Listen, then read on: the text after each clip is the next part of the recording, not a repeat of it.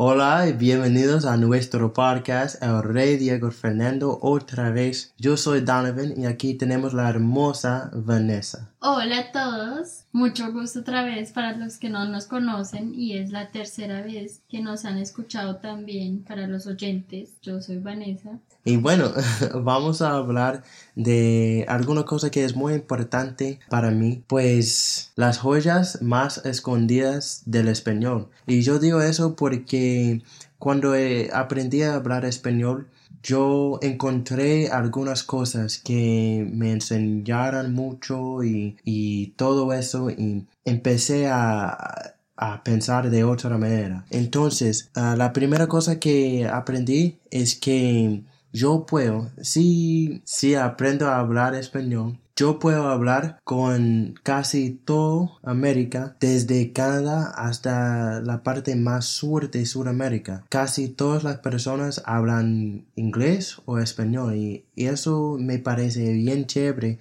que yo pueda hablar con casi todas las personas en América.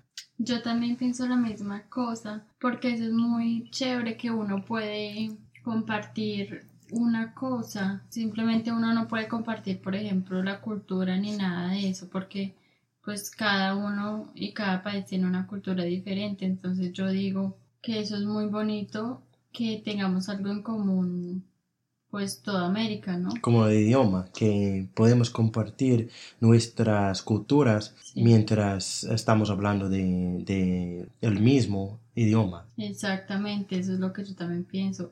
Y pues digo que eso es muy interesante y, ¿cómo se puede decir? Muy significativo porque mm. pues así podemos también condividir, compartir nuestras culturas también por la, por, con el vocabulario y con la forma de hablar y pues como hablamos con todos. Pero no piensas que es como difícil compartir una cultura, especialmente una cultura tan diferente como lo de Estados Unidos y así digamos de Colombia. Sí, puede ser difícil y todo, pero como te digo, digamos, uno puede crear grupos como existen ya en este momento con muchos grupos de personas de diferentes partes del mundo, puede ser también de América, como estamos hablando, y ellos se reúnen y empiezan, digamos, pueden programar qué comidas, que cada uno trae comidas de su propio país y todo eso,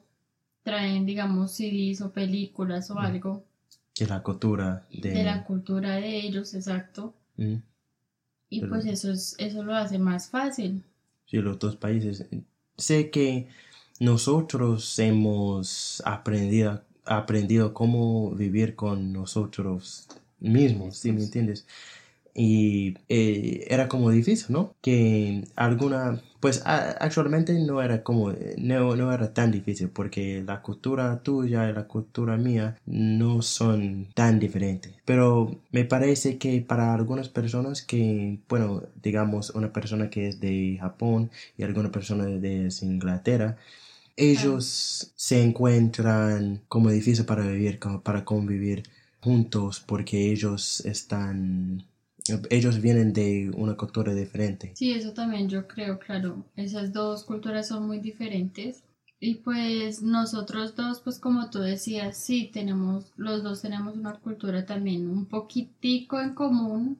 No digo todo totalmente porque pues claro, no lo es. Y, pero igualmente yo aprendí muchas cosas de, de tu cultura americana y tú aprendiste también de mi cultura de Colombia, más que todo, fuiste a Colombia, mi país, y, y qué, y entonces fuiste a mi país y allá empezaste a comer y a conocer nuevas comidas, ¿no?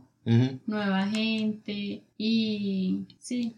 Pues digo que nuestras culturas no son tan diferentes porque yo estoy hablando de mi cultura africana, no de mi cultura americana. Entonces, lo que estoy diciendo es que la cultura latina, la cultura latina no es tan diferente. Y eso es lo que pienso es que yo vivía con, con ustedes y vi que hay muchas cosas que son igual, igual, igual, iguales a la cultura africana. y además aquí en los Estados Unidos, las los africanos que están aquí. Y por eso te digo eso. Sí, eso es lo que yo quería decir, que tú eres afroamericano. Entonces, pues tenemos muchas cosas en común. También por eso yo creo que nos identificamos el uno con el otro, nosotros dos. Porque, como te digo, y pues como estamos hablando, tenemos muchísimas cosas en común. La forma de pensar, la forma de actuar, la forma de hablar con las personas y cómo comportarse con las otras personas también. Y todo eso. Pues a mí me gustaba leer de la historia de la esclavitud de los Estados Unidos y también de la esclavitud de Colombia, porque los, los africanos son lo mismo y la cultura entre, entre nos, si me entiendes, como nosotros estamos de, la misma parte de África. Entonces la cultura que, vinieron con ellos eh, de Colombia, los africanos de Colombia, son las mismas cosas de la cultura que vinieron con las personas que vinieron de, África a los Estados Unidos.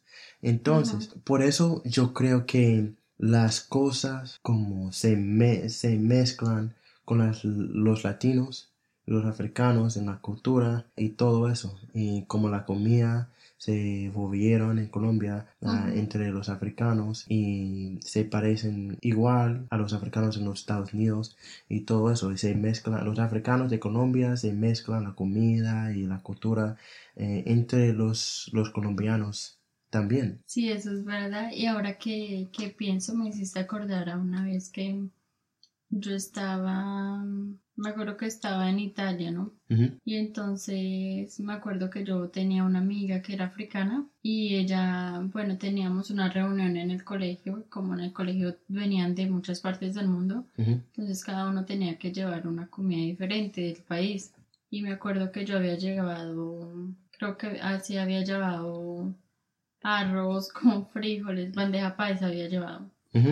Pues arroz, frijoles, huevo frito, plátano, carne y chicharrón. Y entonces todo el mundo así, entonces yo probando, digamos, de Japón, de Panamá, de México, así, de todas las partes del mundo más o menos que estaba en mi salón. Y me acuerdo que llegó una amiga de África y llevó un pescado que también en Colombia y en Sudamérica, muchas partes de Sudamérica comemos, con los mismos ingredientes, que digamos que tomate, cebolla, todo eso, todo. Dije cómo lo preparo y ella me contó y así lo hacemos nosotros en, en Sudamérica. Entonces me hiciste acordar esa parte de cultura que también, y yo dije, wow, y lo probé y sabía igualito a lo que yo preparo. Sí, por eso. Sí, por eso es que, es que digo eso, que la, cultura africana, la cultura africana y la cultura colombiana se, se mezclaron entre sí, platos típicos y todo eso. Y, bueno, otra olla escondida es las telenovelas. Yo encontré las telenovelas, son muy dramáticas, son, eh, me contaron La Niña, Rosario Tijeras, ¿qué más? ¿Qué más era? La Esclava Blanca me encantaba. Y a ti también te encanta la esclava blanca y las telenovelas. Sé que en los Estados Unidos que se llama uh, soap operas que no son como populares, pero lo que pasa es que las telenovelas me ayudaron mucho en mi aprendizaje del español y es más, eh, son muy dramáticas, muy divertidas también, pero es como diferente, no sé por qué me encanta. Yo creo que porque en las novelas ellos hablan con un idioma que hablan de hoy en día, mm. un, idioma normal, como por ejemplo en las películas hay personas que usan otras palabras que usaban digamos hace años, otras palabras muy formales.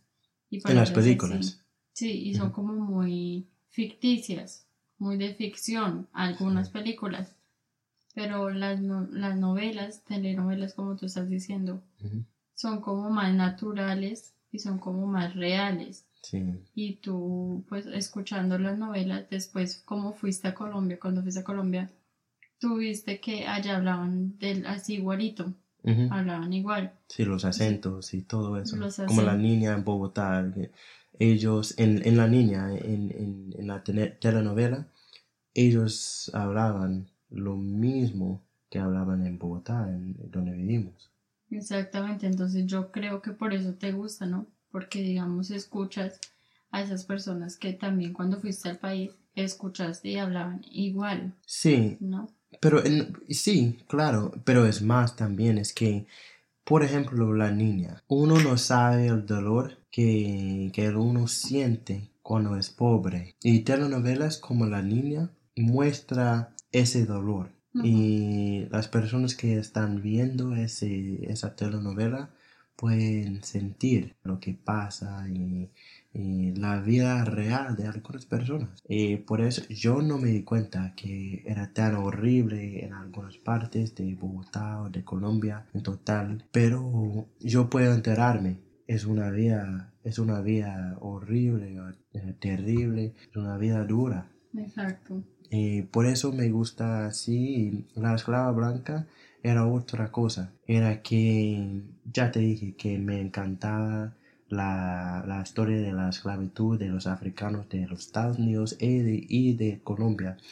Entonces por eso me encantó la esclava blanca. Pero es más, el olor de mis ancestros ah, de los Estados Unidos y también siento el, el olor de mis ancestros, de, Ujú. de, de, de todos, de todos que estaban en la esclavitud, en serio, pero es que realmente a mí me gusta saber la historia de mis ancestros de todas partes de, del mundo. Entonces, entonces sí. El tercer punto es la música nueva, ¿no? Yo escuché música nueva que nunca he escuchado, de J Balvin, de Nicky Jam, de... Solo en los Estados Unidos hemos escuchado eh, Me gusta la gasolina, dame más gasolina. Eh, esas son las letras, ¿no? Sí, eso es verdad, porque por ejemplo acá a cualquier persona que le pregunte, acá en Estados Unidos le preguntas, ¿conoce a Daddy Yankee? Oh, sí, sí, gasolina. Me gusta la gasolina. Y empiezan a cantar la única canción. ¿Y esa canción cuándo fue? Cuando yo tenía como 5 o 4 años. 3, sí. Por ahí un año. Y Sí. es la única canción que Es vieja, vieja, vieja, pero, pero sí, la música nueva como, como J Balvin, la, la de J Balvin, Carol G, Karol G, que ella- si está escuchando, la quiero mucho.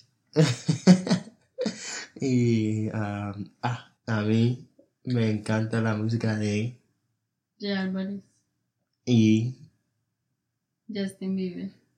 no, y te invito a vivir Y conmigo. herencia Tingy Eso. Entonces, si estás escuchando, bueno, invítame a, a comer algo, a tomar un café.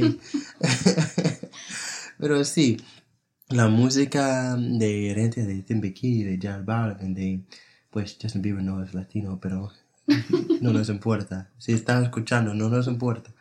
Eh, no, no sé eso. Pero no. ah, pero sí, de Balvin, Nicky Jam y todo eso. Entonces la música nueva es muy divertida. Y los bailes. El Ah. baile ese de. ¿Cómo se llama? De bachata, de salsa. Como, Bachata, salsa, reggaetón, merengue, vallenato. ¿Y cómo es que se llama ese, ese man? Romeo, Romeo Santos. eh, de bachata y todo eso. Es que ah, nosotros, Vanessa y yo, hemos, hemos ido a, a bailar muchas veces con bachata. Y, y eso a mí eh, es que me interesa aprender, aprender. Nuevos pasos, nuevos bailes. Porque el baile hace, de- hace parte de la cultura. Por eso, eh, precisamente por eso. También otro punto que tenemos para el día de hoy, para el tema, son las oportunidades laborales, las oportunidades de trabajo. Yo digo que aprendiendo o teniendo la oportunidad de aprender a otra lengua y, y saber otro idioma, la misma cosa. Ok, eh, muchachos, entonces el, el cuarto punto para el tema de hoy va a ser las oportunidades laborales. Van a haber muchas oportunidades para las personas que hablan más de dos lenguas o más de una lengua en este caso. Y tú qué dices, en una de las oportunidades más famosas, digamos, que hayan.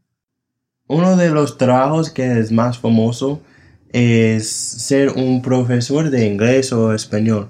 Pero hay muchos trabajos que pueden hacer en el gobierno como la interpretación, la traducción, incluso ser un doctor o doctora que pueden hablar los dos idiomas para que puedan atender los pacientes. Entonces las posibilidades no acaban.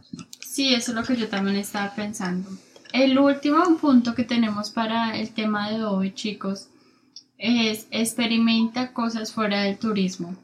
Sí, nosotros pues cuando vamos a un otro país, obviamente queremos conocer los lugares turistas donde hay más gente, donde están, digamos, más monumentos, más cosas históricas así.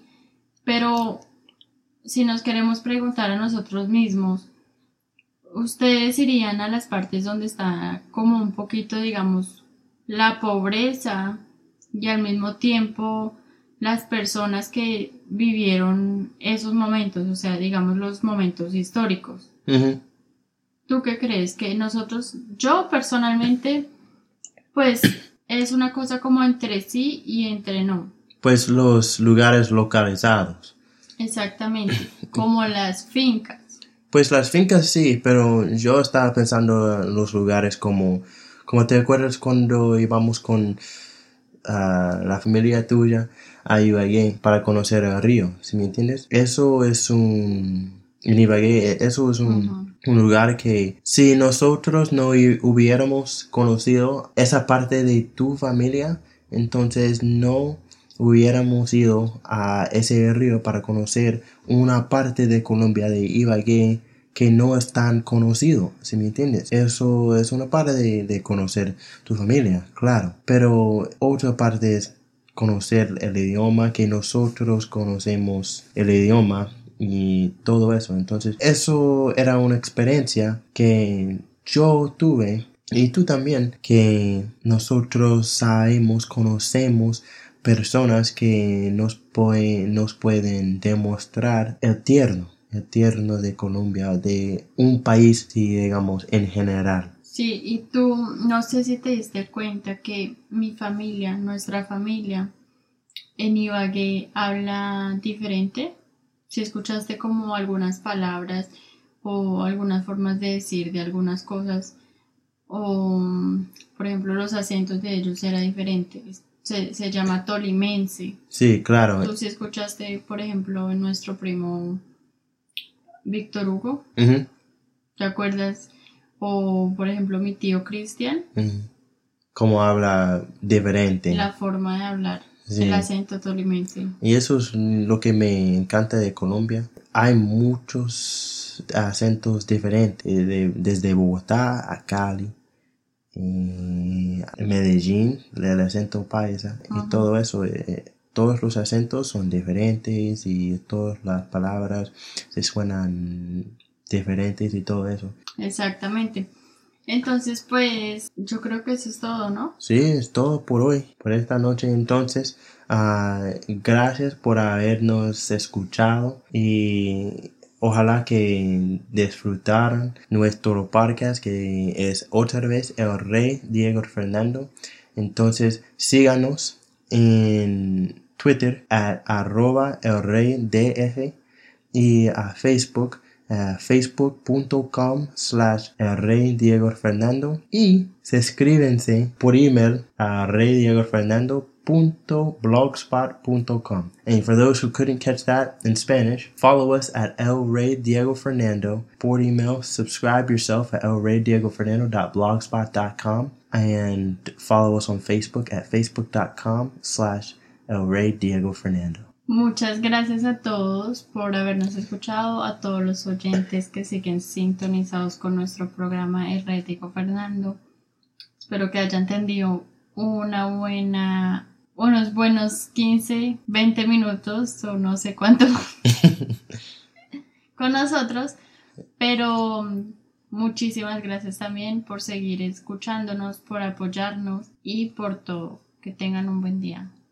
Bueno, chao parceros, chao pues. Chao, chao.